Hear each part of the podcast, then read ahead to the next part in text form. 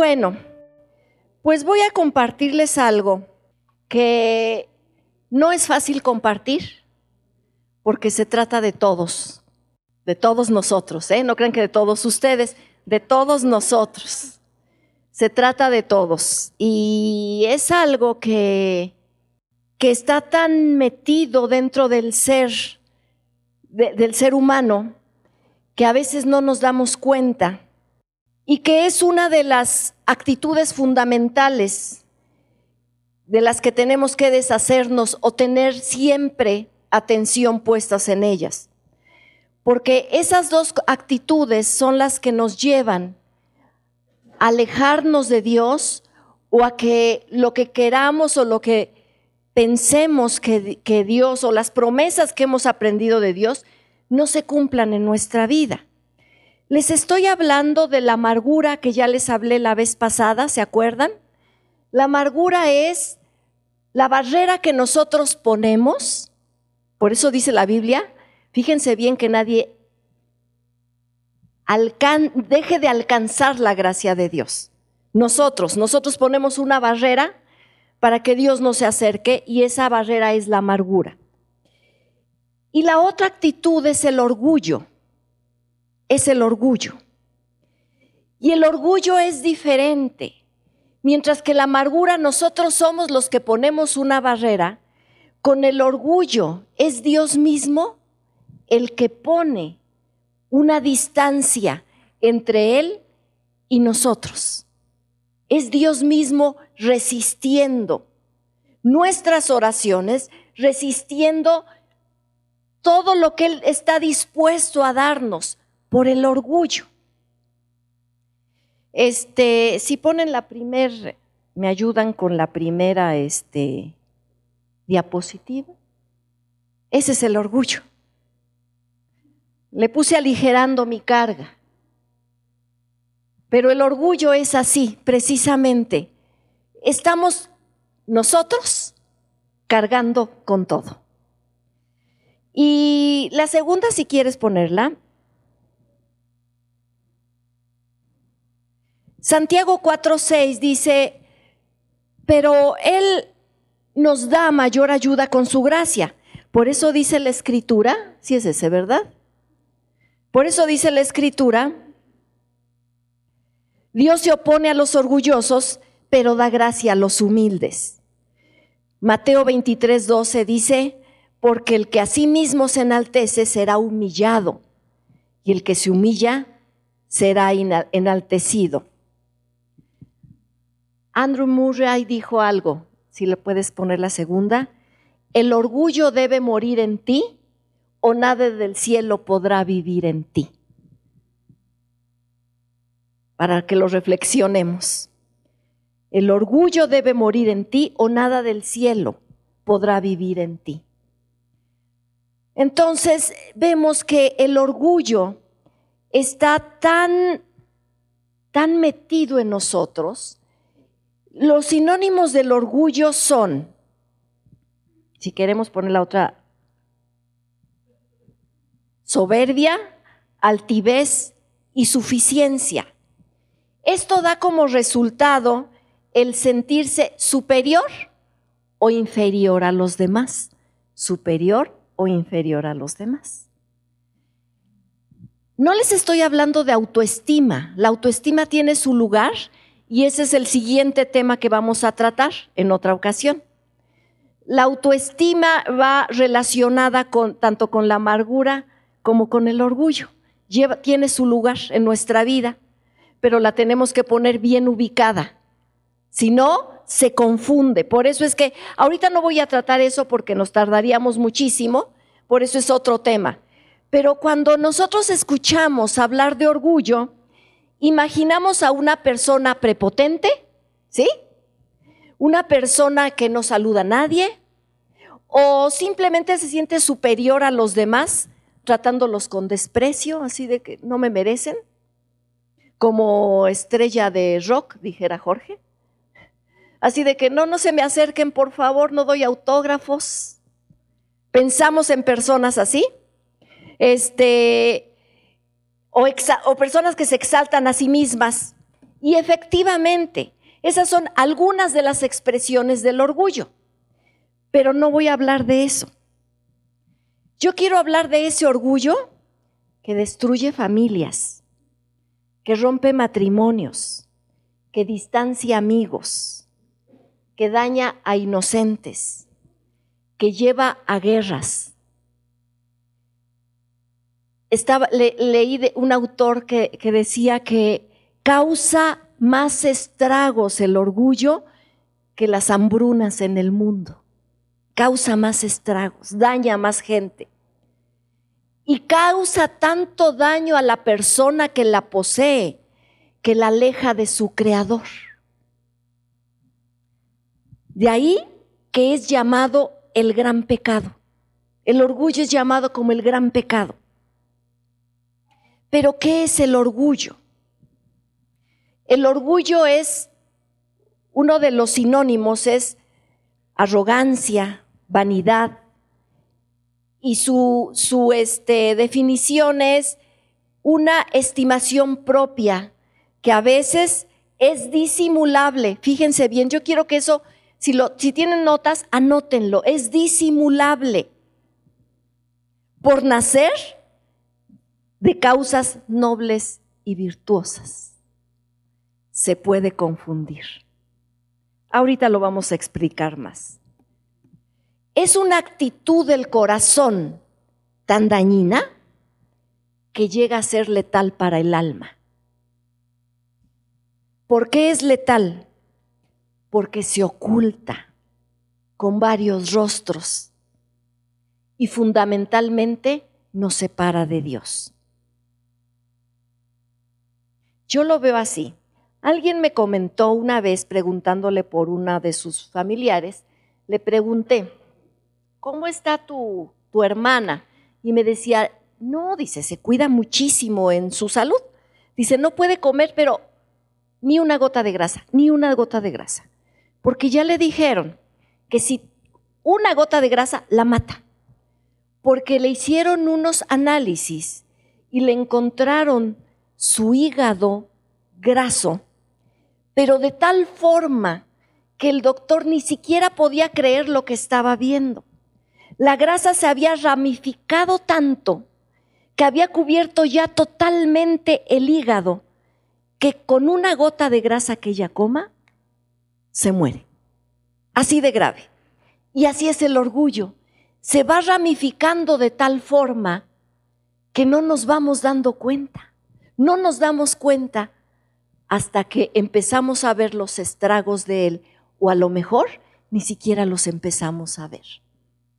¿De dónde viene el orgullo del ser humano?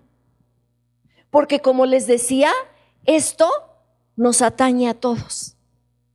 No podemos decir aquí sí, con algunas de las, de las conferencias podemos decir, híjole, si yo la preparo, digo, esta va dirigida a fulano de tal, para que ándele, ¿no? Yo no, es para fulano. O si tú estás junto a una persona, dices, híjole, qué bueno que esté escuchando, porque es para, es para esa persona. O decimos, qué barbaridad que no vino esa persona, ¿verdad? Siempre nos quitamos como que un poquito la responsabilidad, pero en el orgullo no. El orgullo, todos padecemos de eso, todos. ¿De dónde viene el orgullo del ser humano? Por eso es que le digo que todos lo padecemos. El orgullo es el sello que el ser humano tiene o hereda después de la caída. Ese es el sello. Adán y Eva deciden no depender de Dios. No depender de Dios. Y dicen, como del fruto. No quiero depender de ti, lo voy a hacer a mi forma. Y comen del fruto. Y eso lo podemos ver en la vida de Caín y de Abel, sus hijos. Caín se dedicó como a la agricultura y Abel a las hortalizas, ¿no? Bueno, él sembraba hortalizas mientras que Caín, perdón, cazaba animales y todo eso. Caín se le ocurre hacer una, una ofrenda y dijo, pues yo voy a hacer una ofrenda a Dios, ¿no? Se oye bonito, ¿sí o no? Dicen, ay, qué, qué buen corazón. A la Abel no se le ocurrió, pero a este sí. Dijo, sí, yo la voy a hacer. Y hace una ofrenda. Y hace una ofrenda de verduras. Mientras que cae, Abel hace una, pero con, con un, este, ¿cómo se llama? Con un animal. Se la llevan a Dios los dos. ¿Y qué creen? La de Caín es rechazada, mientras la de Abel sube a Dios como un aroma agradable a él. Qué curioso. Caín y Abel, por parte de sus padres, sabían cómo hacer una ofrenda a Dios. Pero Abel decidió hacerla, digo, Caín decidió hacerla como él quería. Qué bueno que así es para Dios, pero yo quiero hacerlo como yo, a mi manera, ¿no? Así lo hizo. Y quedó bien bonita. Además me salió del corazón. Engañoso es el corazón y perverso, dice la Biblia. Y como Dios sí ve el corazón, acepta la de Abel y la de Caín. Entonces, ¿qué creen que pasa con Caín? Se enoja. Se enoja Caín. Entonces, Dios en su bondad le hace tres preguntas a Caín, esperando que Caín reaccionara. Caín, ¿por qué decayó tu semblante? Pero Caín no contesta y sigue con su enojo. Sigue, como dice Emilia de su amigo Dante. ¿Cómo, le preguntó, ¿cómo está Dante? En su berrinche. Así, Caín estaba en su berrinche, en su berrinche, metido en él mismo. Si se fijan, el orgullo siempre nos va a llevar a pensar que somos el centro del universo. Los últimos electrolitos del desierto. Porque la Coca-Cola no creo que nos ayude mucho, ¿no? Oí también una expresión, eh, nos hace sentir el tapón del océano. Así nos hace sentir el orgullo. Entonces, ¿por qué decayó tu semblante? Y no contesta y sigue con su enojo. Primer pregunta. Segunda pregunta, ¿dónde está tu hermano?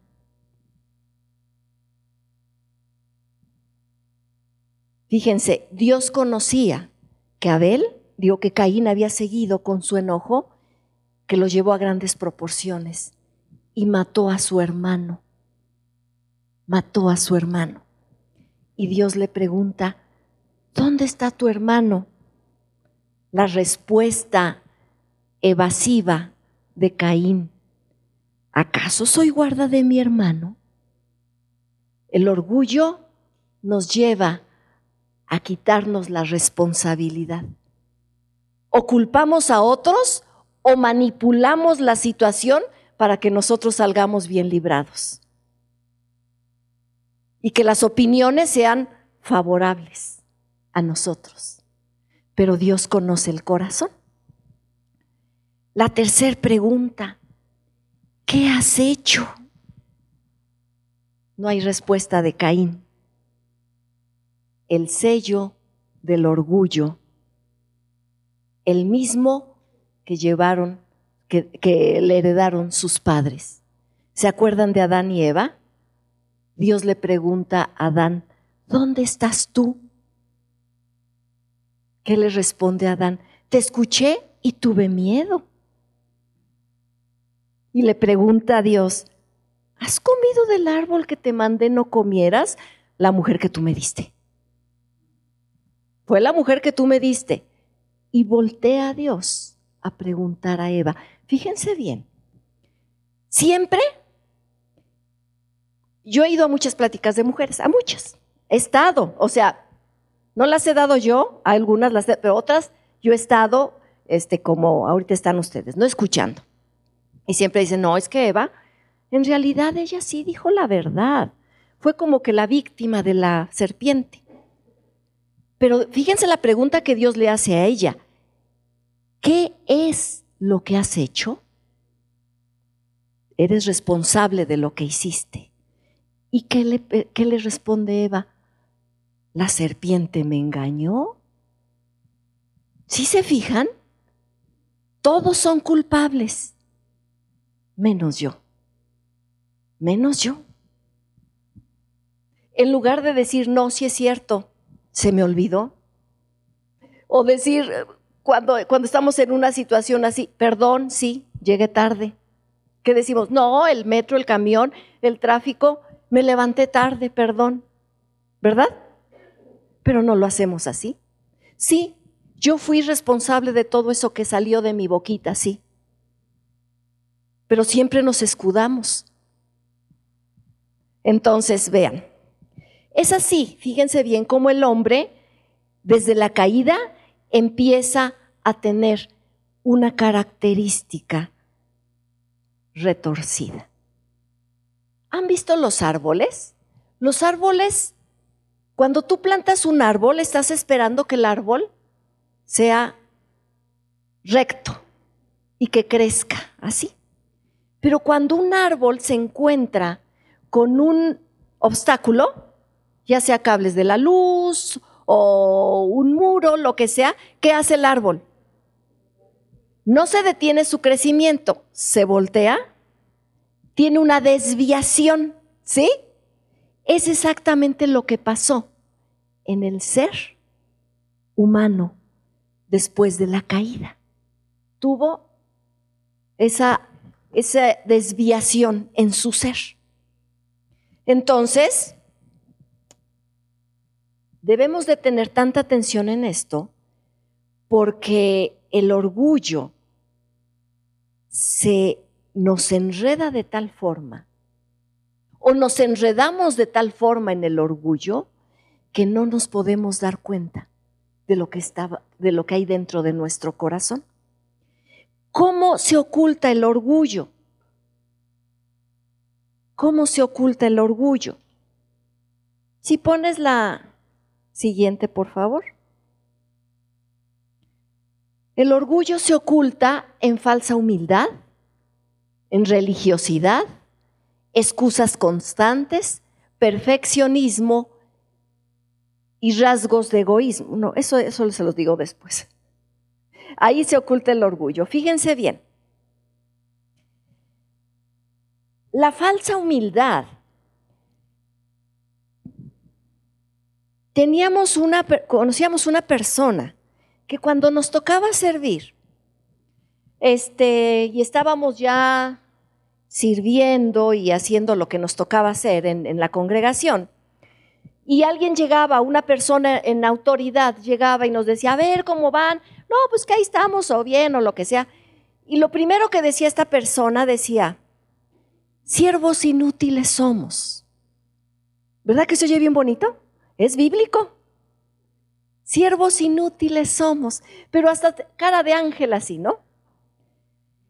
Pero cuando tú veías cómo trataba a las personas, cómo se expresaba de las personas que, que no le gustaban que estuvieran en autoridad, te hubieras espantado.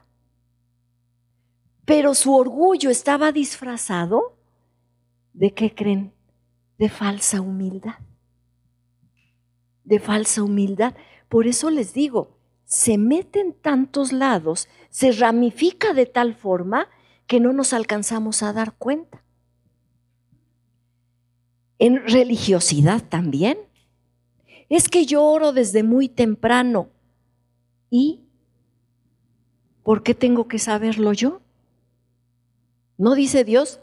Entra a tu aposento, cierra la puerta y ahí tú y Dios. Es que estoy ayunando. Es que como yo ayuno, por eso. es que como yo oro tanto y ayuno tanto, yo una vez escuché una persona que decía, es que Dios me puede llevar en cualquier momento, porque yo ya estoy listo, yo ya hice todo lo que tenía que hacer. Entonces yo nada más digo, espero que Dios me lleve, yo ya estoy bien. Pero Dios no se lo ha llevado. Quiere decir que todavía hay que trabajar mucho, ¿eh? ¿Sí me entienden? Religiosidad o ver las fallas de los demás. Ah, este ya se durmió. se le resbala todo, de seguro. De seguro. Está dormido. Siempre viene y se duerme. Siempre. ¿Sí me entienden? Orgullo disfrazado de religiosidad. Es que no leen la Biblia como yo la leo. Es que si fueras cristiano, entonces te comportarías así, así y así. ¿Y entonces por qué yo no me comporto así? Es que sí, no, ni, ni cristianos son, de seguro que no son cristianos. Orgullo. Religiosidad. Excusas constantes. Fíjense bien, cuando nosotros damos una respuesta muy severa, decimos, es que yo soy muy directa. ¿Sí o no? Pero si otra persona me da esa respuesta, decimos, qué grosera. ¿Sí o no?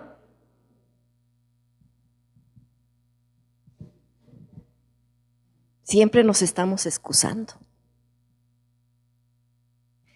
Que las personas sean vulnerables conmigo para que yo las ayude pero yo no voy a ser vulnerable con nadie. Yo puedo sola. A mí nadie, que me, nadie me ayude. ¿Sí me entienden? ¿Sí me entienden? Excusas constantes. Los demás son los que se equivocan. Yo no. Yo no. Si otros llegan tarde, son irresponsables. Si yo llego tarde, tuve una razón por la cual yo llegué tarde. ¿Sí? Excusas, perfeccionismo. Todo tiene que salir perfecto porque somos hijos de Dios. ¿Han oído eso? Y no es porque no nos esforcemos, tenemos que esforzarnos, tenemos que hacer una parte que nos corresponde a nosotros y hacerla bien, en el trabajo y donde sea, bien. Pero de ahí a que todo salga perfecto, ¿saben qué? Yo me he dado cuenta, porque cuando algo quiero que sea tan perfecto, es cuando más falla todo. ¿Por qué? ¿Qué creen? ¿Que Dios me está enseñando? Que está Él para ayudarme. Pero a veces no lo permitimos. Me acuerdo, estaba en el Instituto Bíblico y había un grupo de personas que se habían puesto de acuerdo, venían de una congregación y dijeron, nosotros vamos a sacar 10 siempre, siempre. Con esa, con esa, este, con e, e, ese pensamiento o convicción llegaron, porque somos hijos de Dios. ¿Y verdad que se oye bien bonito? Ay, se van a esforzar, qué hermosos, ¿sí? Pero Dios sí conocía su corazón. ¿Y qué creen? Al primer examen, que truenan todos. Dos, cero, así, de esas calificaciones. Que ni siquiera seis, ¿no? O sea, cinco, no. Dos, cero, uno, así, ¿no? Uh, se pusieron. Olvídense, olvídense agarraron contra el maestro y, y no revisión de examen y por qué. Orgullo, orgullo disfrazado, disfrazado. ¿Cuáles son los rasgos del egoísmo? Pensar que todo gira a nuestro alrededor. No me invitaron a la fiesta. Tache. No me tomaron en cuenta. Mal. Es que mi opinión no vale aquí. No vale. No me obedecieron. Y bueno, ya no hablemos cuando somos padres. Es que no me gusta que digas malas palabras. ¿Sí se fijan? ¿Sí se fijan en lo que estoy diciendo? No me gusta. No es porque no te conviene a ti. Tú te vas a hacer daño. Tú te estás rebajando. ¿Sí me entienden? No estoy diciendo eso. Es que a mí no me gusta. No me gusta que digas malas palabras. No me gusta esa música. Pero no te gusta a ti. ¿Sí me entiendes? No es, es que esa música no te conviene por esto. No, es no me gusta. No me gusta la novia que traes. Ah, ¿verdad? no me gusta. No es que no te convenga, es que no me gusta. A mí no me gusta. Y al pobre esposo o esposa que Dios nos ampare. No me gusta que te sientes así, no me gusta que te peines así, no me gusta que hables así, no me gusta que comes así, no me gusta. No es porque tú seas una mejor persona, no, es porque no me gusta. Si se fijan, el centro, el centro soy yo. Soy el centro. O me gusta. Es que a mí me gusta. Y si a mí me gusta y me hace sentir bien, eso es lo que te muestran ahorita, ¿eh? Si te gusta y te hace sentir bien, hazlo. Hazlo. ¿Qué importa? ¿Te gusta? ¿Te sientes bien? Qué bueno. Entonces haz lo que quieras.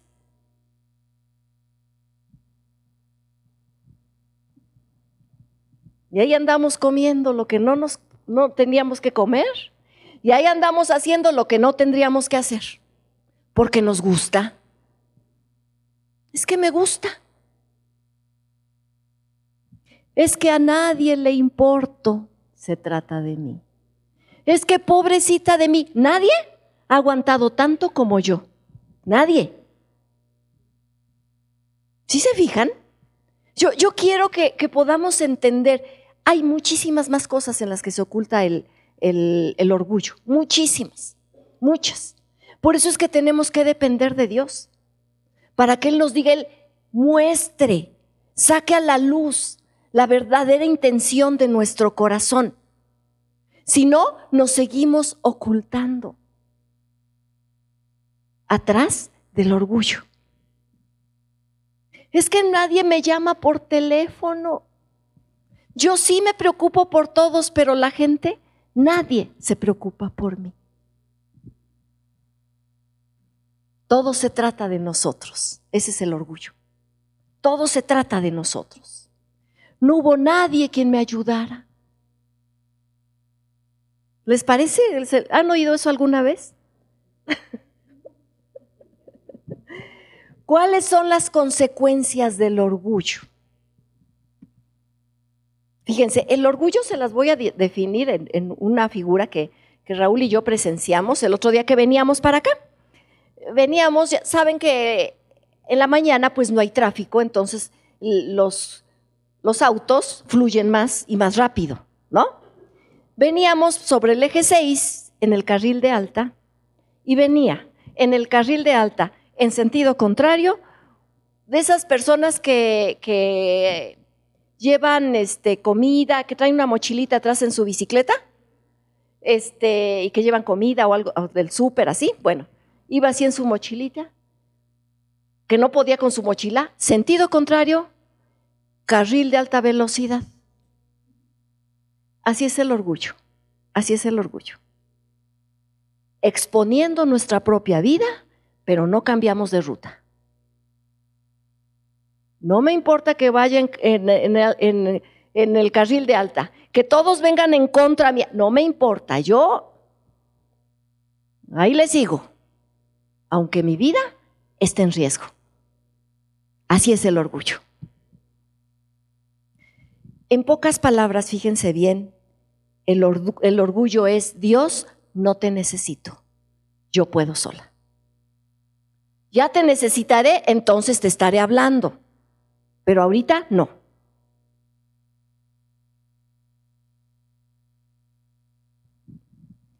Cada vez que tomamos decisiones al margen del consejo de Dios, ¿qué creen que es? Orgullo.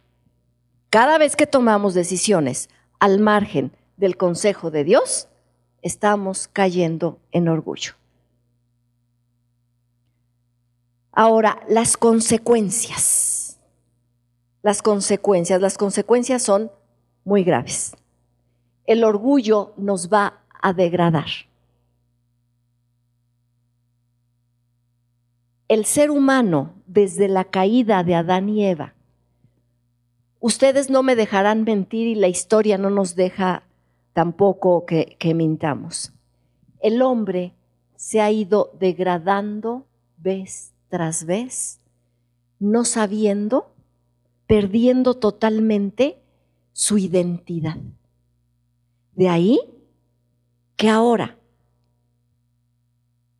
hasta los niños, vemos ahorita una generación de jóvenes que no saben si son hombres o son mujeres. No saben. Se pierde la identidad. Eso nos quita el diablo. Eso nos quita el orgullo. El diablo usa el orgullo para la caída del hombre como él cayó. Exactamente igual. Y usa al hombre con, con el orgullo. Y entonces el hombre va perdiendo su identidad de tal forma que ya no sabe reconocer su diseño, ya no lo sabe reconocer en sí mismo. Ya no se sabe reconocer qué lugar tú tienes en la familia. ¿Se fijan que se ha revuelto todo ahora? Se cambia los papeles, lo, lo que compartía Nancy la otra vez se cambian los papeles, ya no se sabe. Ya no se sabe hasta qué punto tengo que estar yo, hasta qué punto me tengo que eh, estar fuera, no sé. Se pierde el diseño. Los hombres pierden su diseño, las mujeres pierden su diseño, los hijos, ya no se sabe para qué estamos aquí, ya no se sabe. El orgullo degrada. ¿Por qué pasó esto? Porque el hombre ha dejado a un lado a Dios. Dios no me va a decir si yo soy hombre o soy mujer. Yo voy a decidir lo que yo quiera.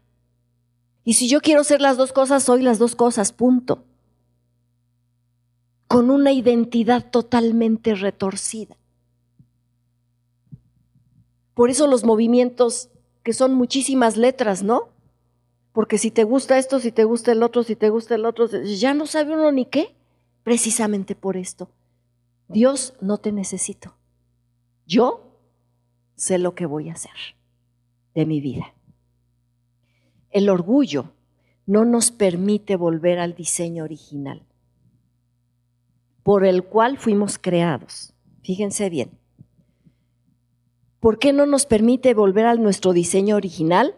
Porque no tenemos una dirección.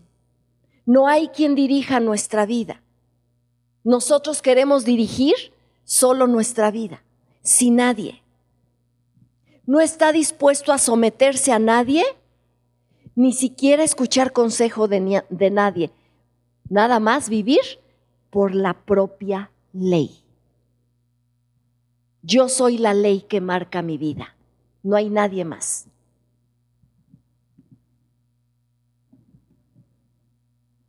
No saben a cuántas personas hemos aconsejado. No saben a cuántas personas hemos aconsejado. A las que les hemos prevenido o les hemos dicho, por dónde vas, está mal. Te vas a encontrar al final muy con unas consecuencias muy graves. ¿Y qué creen? Las personas han seguido por ese, su propio camino y ¿qué creen? Y siguen ahí, sin reaccionar. Conociendo de Dios, ¿eh? No les estoy diciendo otras, no, conociendo de Dios. Por eso dice Romanos, conocieron a Dios y no le glorificaron, y su necio corazón fue entenebrecido. El orgullo va haciendo que el corazón se oscurezca y no penetre la luz de Dios. El orgullo nos lleva a construir murallas, nos aísla, nos va aislando, pensando que nosotros tenemos la verdad. Nada más nosotros. No escuchamos consejo de nadie, no escuchamos dirección de nadie, no está abierto nuestro oído a escuchar a nadie y estamos centrados en lo que nosotros estamos pensando y seguimos por ahí. Eso es muy grave. No permite, como les decía antes, que penetre la luz de Dios. No lo permite, porque son muros infranqueables. ¿Se acuerdan de los muros de Jericó que nos contaba Sergio? Peores que eso. Peores. El orgullo hace esos muros. El orgullo, por último, nos enferma. Ansiedad, estrés, el, orgullo agota, el orgullo oprime, el orgullo causa sufrimiento. Esas son, esa, e, e, esa es la enfermedad de este tiempo.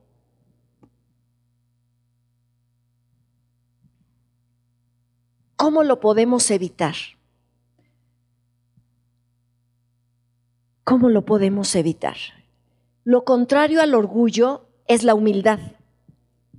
Dios envió a su Hijo para que Él nos enseñara a, recuperar lo que se perdió en el Edén. Esa dependencia de Dios, eso era lo que tenían Adán y Eva. De hecho, dice, narra la Biblia, que al atardecer bajaba Dios y platicaba con Adán y Eva. Platicaban. Pero después de la caída, acuérdense, es lo que les comenté al principio, llega Dios y, Adán se esconde, se pierde esa cercanía con Dios. Entonces Dios manda a su Hijo Jesucristo para que aprendamos. Y aprendamos de la humildad. Lo contrario al orgullo es la humildad. Eso es lo contrario. Pero ya que el ser humano en sí mismo no tiene la capacidad de, aprender el orgullo, ¿de quién lo va a aprender? Si ningún ser humano somos un modelo de, de humildad, ningún ser humano somos un ejemplo de humildad. Por eso es que lo tenemos que aprender de alguien. Y Dios manda a su Hijo Jesucristo para que nosotros aprendamos la humildad de Él. Mateo 11, 28 dice, del 28 al 30, dice, vengan a mí todos ustedes que están cansados y agobiados, y yo les daré descanso. Carguen conmigo, con mi, con mi yugo, y aprendan de mí, pues yo soy apacible y humilde de corazón y encontrarán descanso para su alma, porque mi yugo es suave y mi carga es liviana. Para preparar esto tardé como no sé cuántos meses. Hice quién sabe cuántos bosquejos de esto. Pero Dios me fue llevando hasta hacerlo lo más suavecito que pudiera, digo, para entenderlo, hasta llegar aquí. Son tres puntos que tenemos que aprender solamente para la humildad. Si aprendemos esto, nuestra vida estará cada vez más libre de orgullo. ¿Ok? Entonces, tres cosas nada más que tenemos que aprender que Jesucristo nos enseñó. Vengan, carguen y aprendan. Vengan, carguen y aprendan. Fíjense bien, el primer paso para la humildad es venir. Esta palabra significa movimiento, ¿verdad? Si yo les digo, vengan, y ustedes se quedan ahí, no hay movimiento. Si ustedes me dicen, ven, y yo reacciono, me estoy moviendo, hay movimiento. Entonces, nosotros tenemos que responder a un llamado que se nos hace de estar en compañía de alguien. ¿De quién? De Jesucristo. Dios nos manda a su Hijo Jesucristo y Él nos hace la invitación, vengan. En nosotros está si acudimos o no. Si acudimos o no. Pero fíjense, Filipenses 2, 6 al 8, vean lo que dice. Y eso, eso nos ayuda. Si lo pones, por favor, David. ¿No está? Ok. Filipenses 2, 6 al 8. Dice, no se consideró, no, se los voy a leer literalmente, se los voy a, este, a decir como lo traigo yo. No se consideró el ser igual a Dios. Jesucristo que hizo, eso es lo que tenemos que aprender para venir. No se consideró igual a Dios como cosa que aferrarse, sino se rebajó voluntariamente haciéndose como nosotros.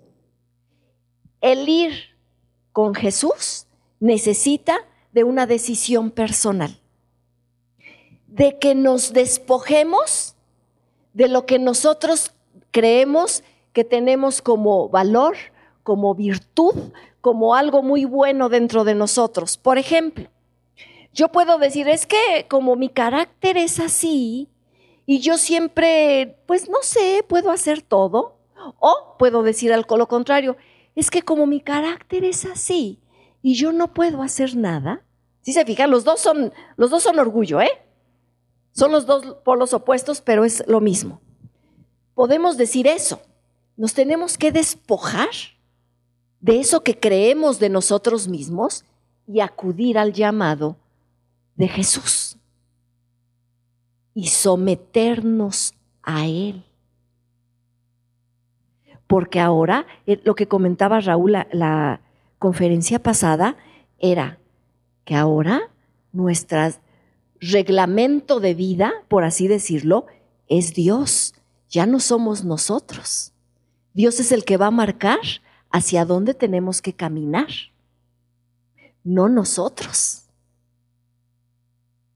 Por eso es que decimos, es que, es que no me gusta esa muchacha como tu novia. Y yo ya le pregunté a Dios si a él sí le gusta esa muchacha como su novia.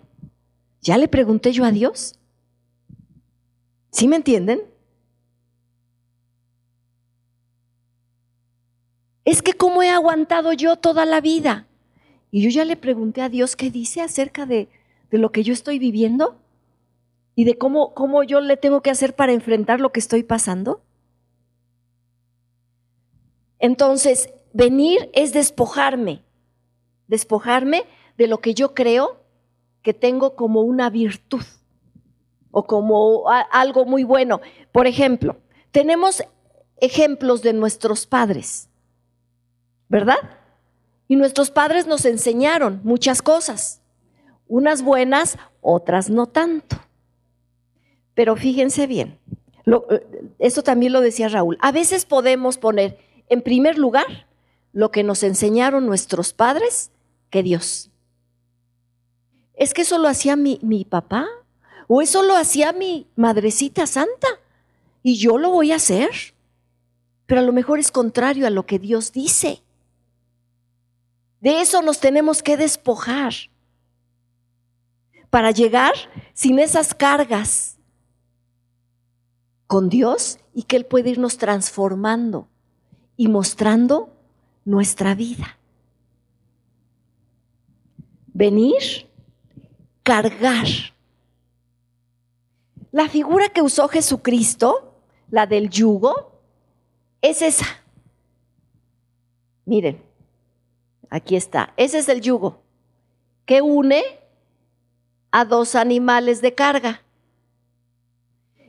no existe un yugo para uno solo, existe el yugo para dos, Por eso también se le ha, se le ha llamado como una este, metáfora o una imagen del matrimonio. Dos. Sé que se van a reír, pero no tiene nada de risa esto, ¿eh? ¿Saben qué hacía el yugo? ¿Saben qué hace esto? Le daba más fuerza a los animales. Ese yugo, este, e, e, esta fuerza que podía tener este animal, se duplicaba o se triplicaba o se multiplicaba con los dos. Por eso es una metáfora del matrimonio. Y, y, la Biblia lo dice, es mejor uno, dos que uno. Es mejor dos que uno. Mucho mejor. ¿Sí? Porque dice, van a tener mejores cosas los dos. Y entonces Jesucristo dice, carguen con mi yugo.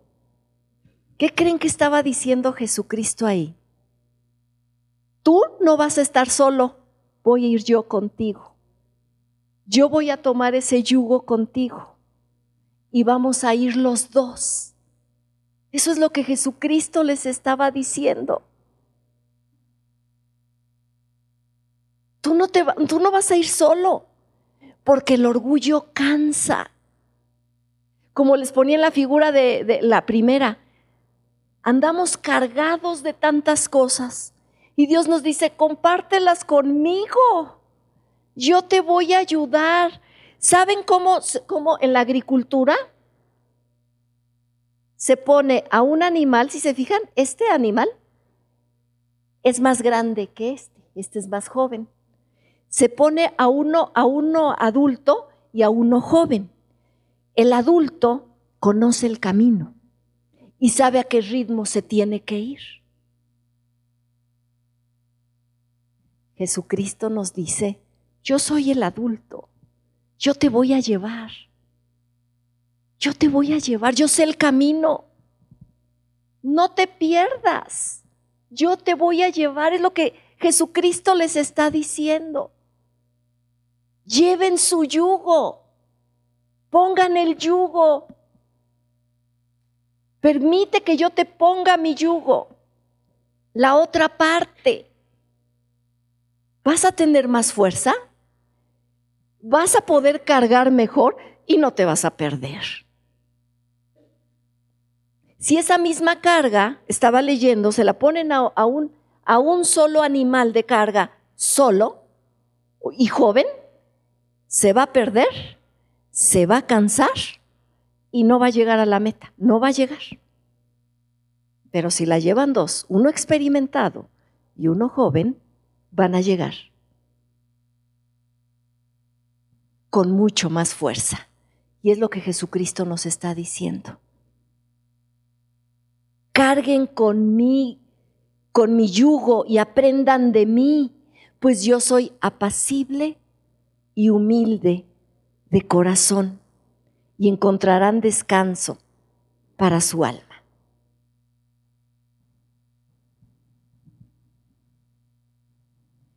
Salmo 55, 22 dice, entrégale tus cargas al Señor y Él cuidará de ti. No permitirá que los justos tropiecen y caigan. Y es que a veces, fíjense bien, pensamos que las cargas solamente son los problemas, pero de eso no, se está hablando también, no, nada más. Se está hablando de lo que somos de lo que hay dentro de nosotros, con las cosas que luchamos, de hacer nuestra voluntad siempre. Porque verdad que hasta como que lo dentro de nosotros nos sentimos más fuertes a veces siendo orgullosos, porque pensamos, es que puedo con todo.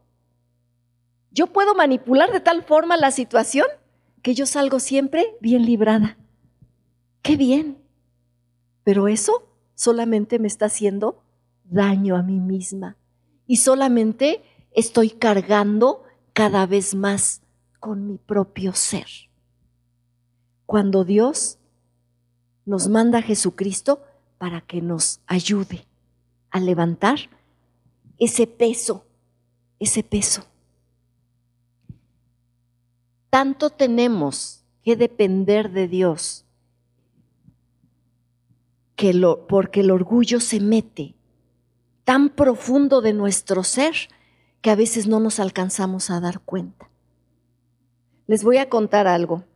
Este, siempre yo por mi crecimiento, que ya se los he dicho, todo, este, siempre cualquier cosa de responsabilidad se me hacía una carga muy pesada, muy pesada. Me ponía mal, me ponía este, muy, muy nerviosa, muy ansiosa, muy todo, todo, todo, todo, todo.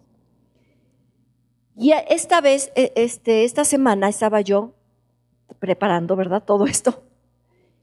Y Dios me muestra algo de mí. Y me dijo así, ¿por qué te preocupas por esto? Y yo, pues es que la responsabilidad, ¿no? Y, me dice, y, sentí en mi corazón ¿no será orgullo? ¡Ah! Y le digo a Raúl, ¿qué crees? Es eso.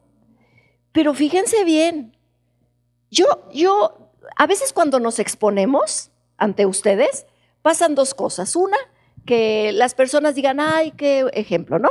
O sea, ¿qué ejemplo? Lo voy a tomar como un ejemplo, ¿no? O decir, es que Eugenia sí es, ¿no? Y nos quitamos la responsabilidad. Lo que yo quiero es un ejemplito, les digo este ejemplito, de cómo el orgullo se va metiendo y se va ramificando dentro de nosotros que no nos alcanzamos a dar cuenta. No saben cuántas cosas leí y seculares, ¿eh? no tiene nada que ver a veces con Dios, que son este, de psicología y todo eso, de cómo está el orgullo metido en nosotros. No saben.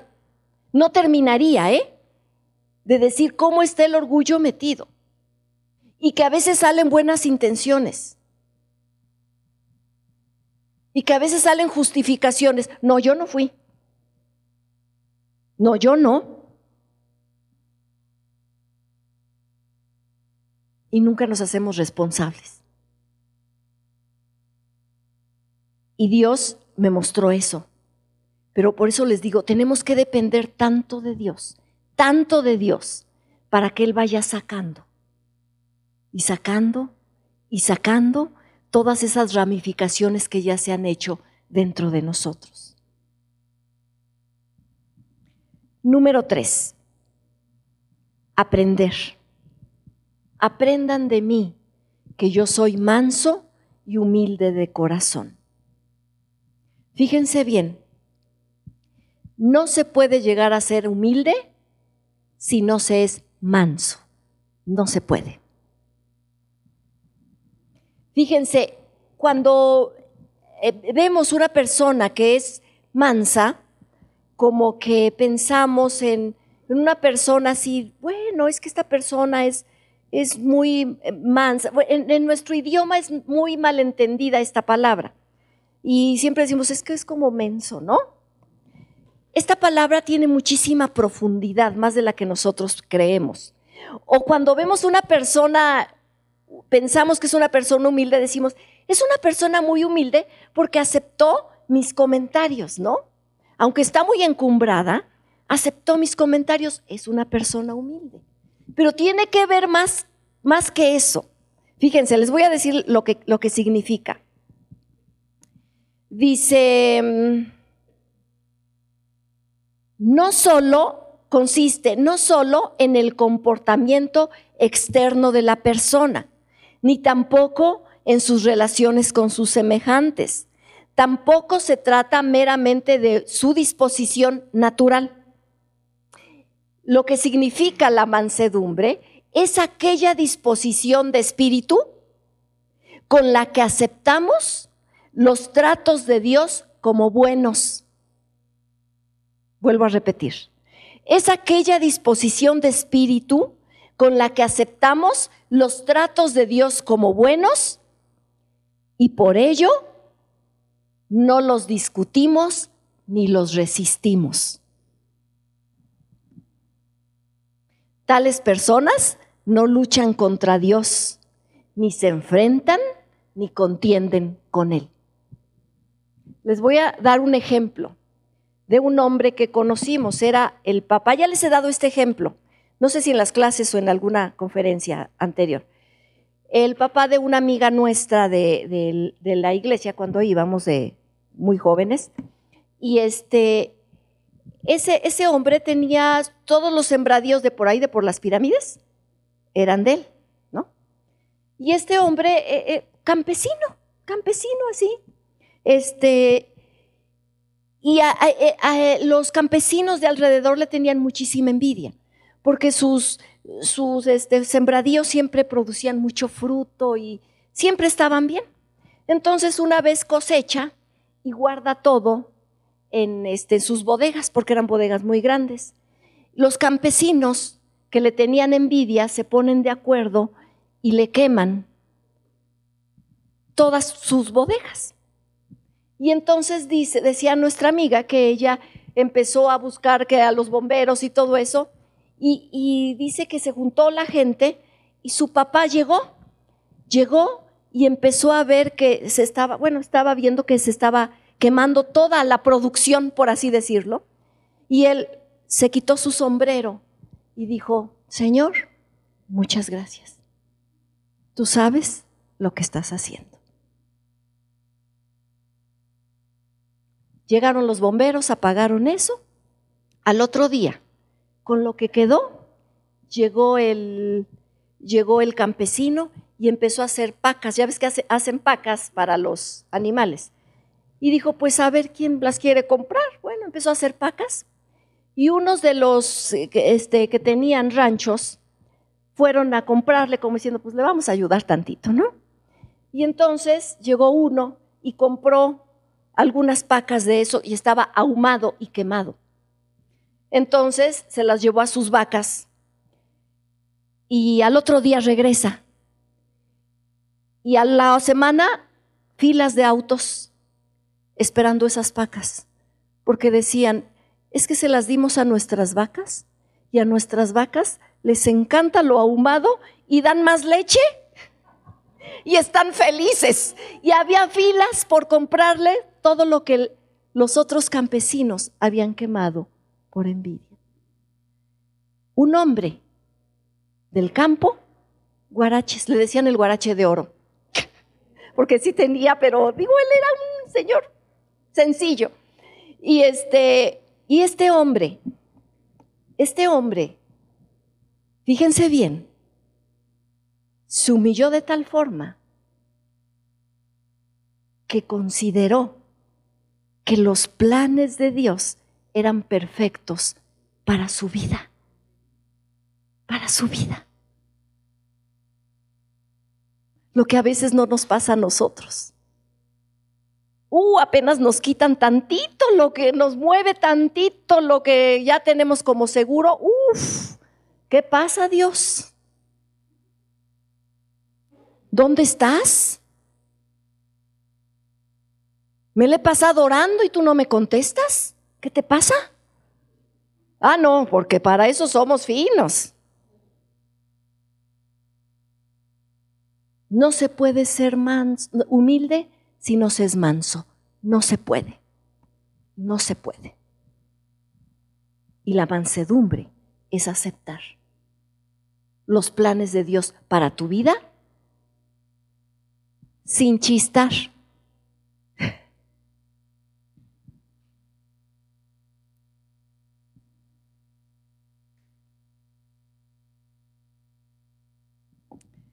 Primera de Pedro 5, 6 al 10 dice, Así que humíllense ante el gran poder de Dios y a su debido tiempo Él los levantará con honor.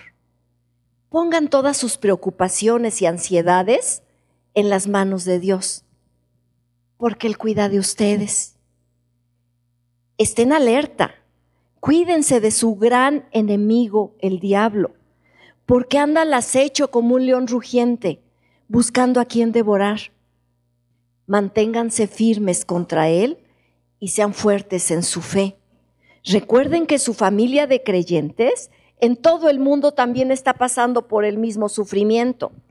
En su bondad, Dios los llamó a ustedes a que participen de su gloria eterna por medio de Cristo Jesús. Entonces, después de que hayan sufrido un poco de tiempo, Él los restaurará, los sostendrá, los fortalecerá y los afirmará sobre un fundamento sólido. Cuando tenemos hijos o cuando tenemos a gente que amamos, nos encanta verlos que, que prosperen, ¿sí o no? Si tienes hijos, te encanta ver que, que saquen 10. Cuando son chiquitos, ¿verdad? Puro 10. Ya cuando son grandes, como que dices, esos 10 que sacaban, bueno, pero en, realidad nos da mucho gusto que ellos vayan este, teniendo puro 10, ¿no? Y cuando, y si les dan el diploma, bueno, porque ahora dan diplomas de todo, diploma de puntualidad, bueno, sí que el diploma que sea, pero que saquen un diploma. Cuando tenemos amigos y que, que están, este, les está yendo bien, nos da mucho gusto, ¿verdad? Eso es natural. ¿Ustedes creen que a Dios le da gusto que nosotros prosperemos? Sí, pero a su forma, no a la nuestra. No a la nuestra. Porque hemos sacado de contexto el todo lo puedo en Cristo que me fortalece y andamos haciendo y deshaciendo a nuestra forma. Y Dios, bien gracias. Lo que Dios quiere es que nos humillemos delante de Él, delante de Él. Dice, y a su debido tiempo, Él los levantará con honor en el tiempo de Él. pongan todas sus preocupaciones y ansiedades en sus manos. Nos preocupamos hasta cómo nos vamos a ver, sí o no. Más las mujeres, bueno. Nos preocupa tanto todo.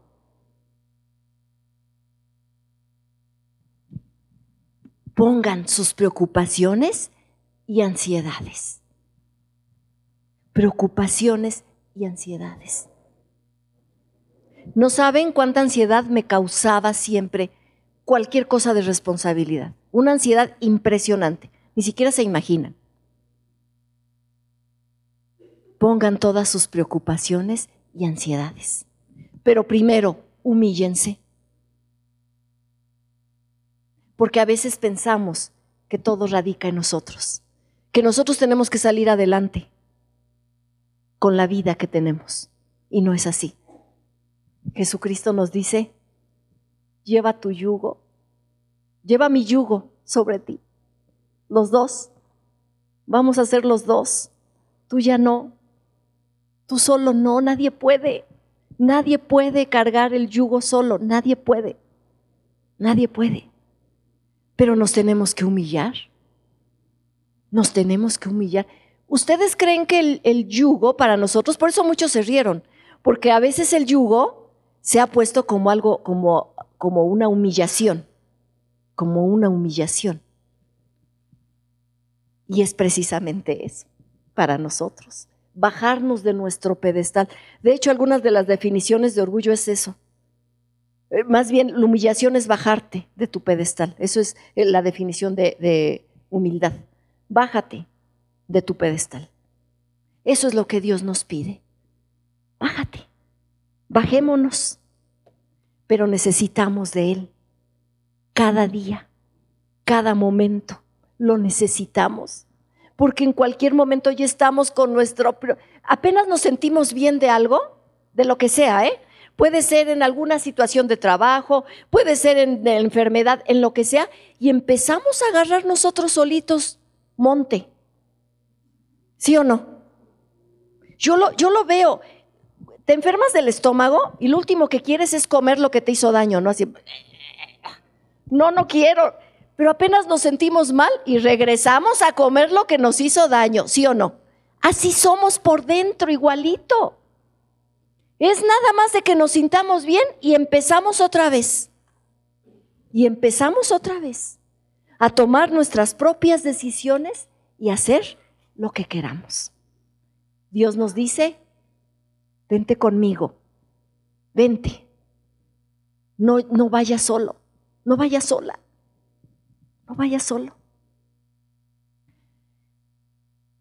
Yo sé que esto es difícil porque nos toca a todos. Yo sé que es difícil, no saben qué trabajo me costó y qué trabajo me costó. Ya que veníamos, yo decía, Señor, por favor, porque se puede tan malinterpretar. Pueden decir, ay, ya está de seguro que ya le dijeron. Está diciendo de mí, porque, porque es el orgullo. Pero el orgullo, todos, todos, todos, todos. ¿Ven a los chiquititos? tienen eso también, aunque los veas angelicales y hermosos, lo tienen. Por eso a los papás un consejo. Lo que más se les tiene que enseñar a los niños es cómo depender de Dios. Es lo que más se les tiene que enseñar. Si tú les enseñas a depender de ellos mismos, los estás haciendo orgullosos. Tenemos que hablar de la autoestima. La autoestima tiene su lugar. Claro que sí. Pero enséñales a que, a que confíen en Dios desde chiquitos, porque si no, tendrán ese sello de grandes como nosotros. Ya lo traen, pero se les va a desarrollar más como a nosotros. Es momento para nosotros de poderle decir a Dios, Señor, aquí estoy. Yo quiero depender de ti. Podemos tener años en el cristianismo, muchísimos años, y seguir siendo iguales, soberbios. Nadie nos puede dar un consejo. No escuchar razones de nadie. Busca una persona que le des autoridad sobre tu vida para que te diga lo que estás mal. Dale autoridad a una persona. Dásela. Porque si no, no podemos ser nuestra propia ley, no podemos. Dios quiere que llevemos su yugo y que compartamos con Él esta carrera que cuesta y que a veces cansa y que pesa. Vamos a orar. Yo quisiera que oráramos y que le pidiéramos a Dios que nos ayudara porque somos tan humanos y nos falta tanto de Él, tanto de Él. Ay, Señor, tú nos conoces tanto. Solamente tú, tú, puedes entrar a la profundidad de nuestro corazón.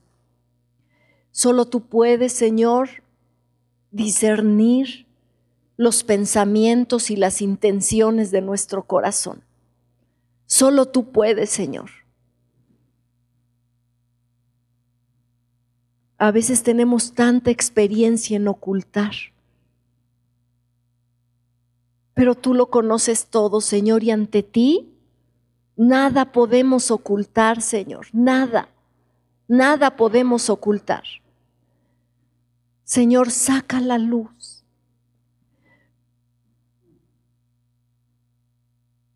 Esas ramas, Señor, que se han retorcido ahí dentro de nosotros y que nos han dañado y que hemos dañado a otras personas. Ayúdanos, Señor. Ayúdanos a sacar de lo profundo de nuestro corazón esas cosas que, que hemos dañado, que hemos señalado a personas, que hemos juzgado a personas.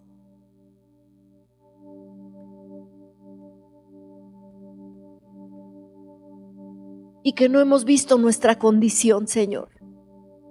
Ayúdanos a ver nuestra condición, revélanos nuestra condición. Te necesitamos, te necesitamos tanto. Las cargas son sumamente pesadas. La ansiedad acaba. La depresión, el dolor, cansa, Señor, acaba. Queremos ser libres de eso, Padre. Queremos ser libres. Y queremos depender de ti. Te necesitamos tanto, te necesitamos tanto, Señor. Señor, muéstranos, Muestra, Señor, a mi vida como te lo, te lo he estado pidiendo todo este tiempo, Señor. Muéstrame, muéstrame, Señor. Todo lo que he cargado y lo que he estado cargando y lo que sigo cargando.